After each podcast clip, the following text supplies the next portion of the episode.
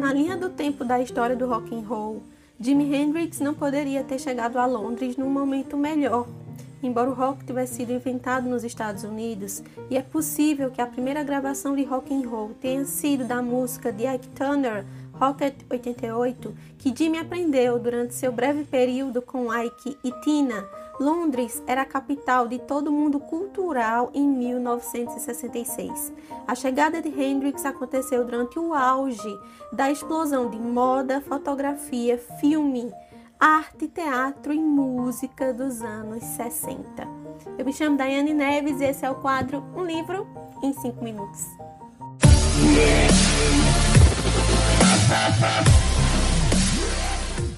Oi, oi, meu povo! Sejam todos muito bem-vindos. Aqui é o quadro Um Livro em 5 Minutos. Eu me chamo Daiane Neves e eu estou aqui para trazer a resenha de um livro maravilhoso para vocês, tá, gente? Vocês sabem que vira e mexe, eu estou atrelada, lendo, sendo inserida a algum mundo biográfico de alguma celebridade ou personalidade, pessoa importante para a nossa história.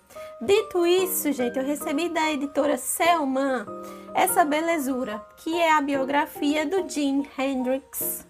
Uma sala cheia de espelhos que foi escrito pelo Charles Cross e que saiu, mais uma vez repito, pela editora Selman. Então vamos deixar de delongas e vamos começar a resenha de hoje.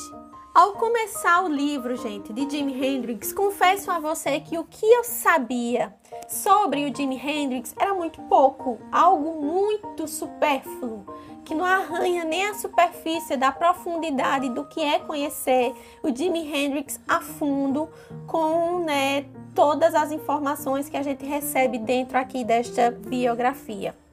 O que eu sabia sobre Jimi Hendrix é que era um nome super conhecido da área musical.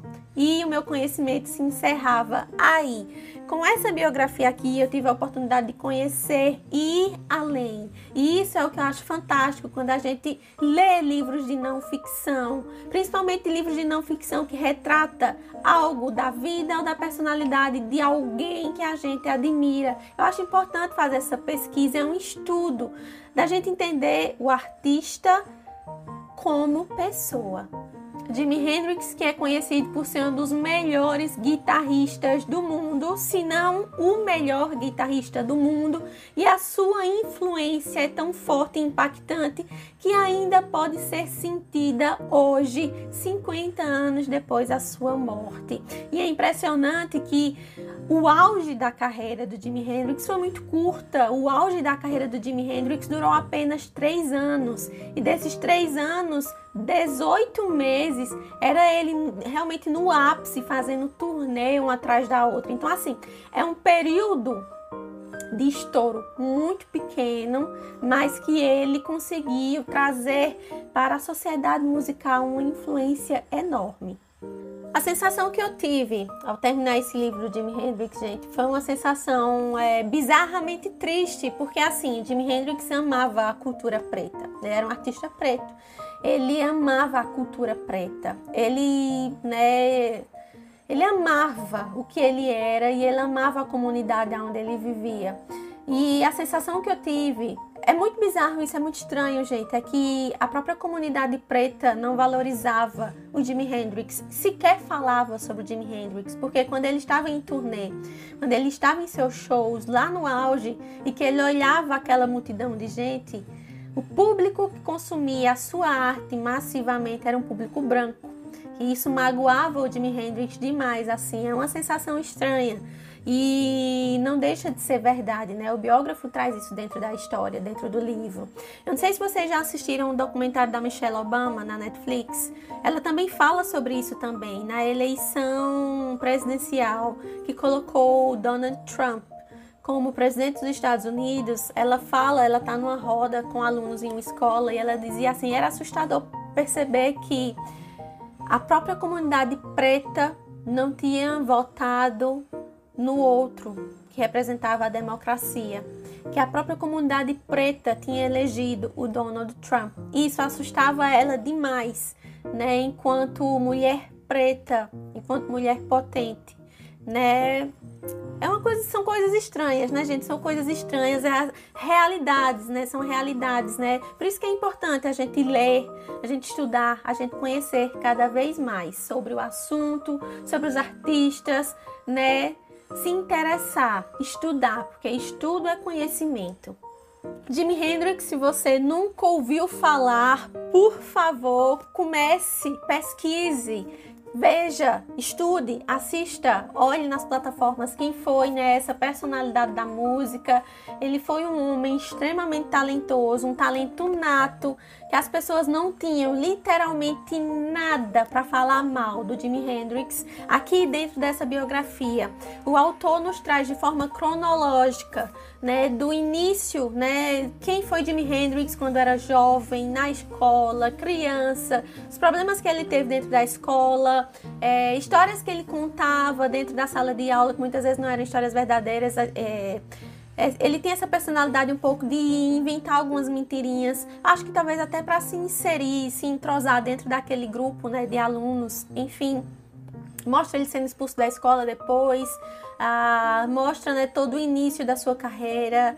Ele, quando vai para o Harlem, ele se enturma com algumas pessoas. Daquela turminha, ele era o mais pobre, então, assim, ele sempre correu atrás de tudo e sempre sozinho. É triste também perceber isso assim.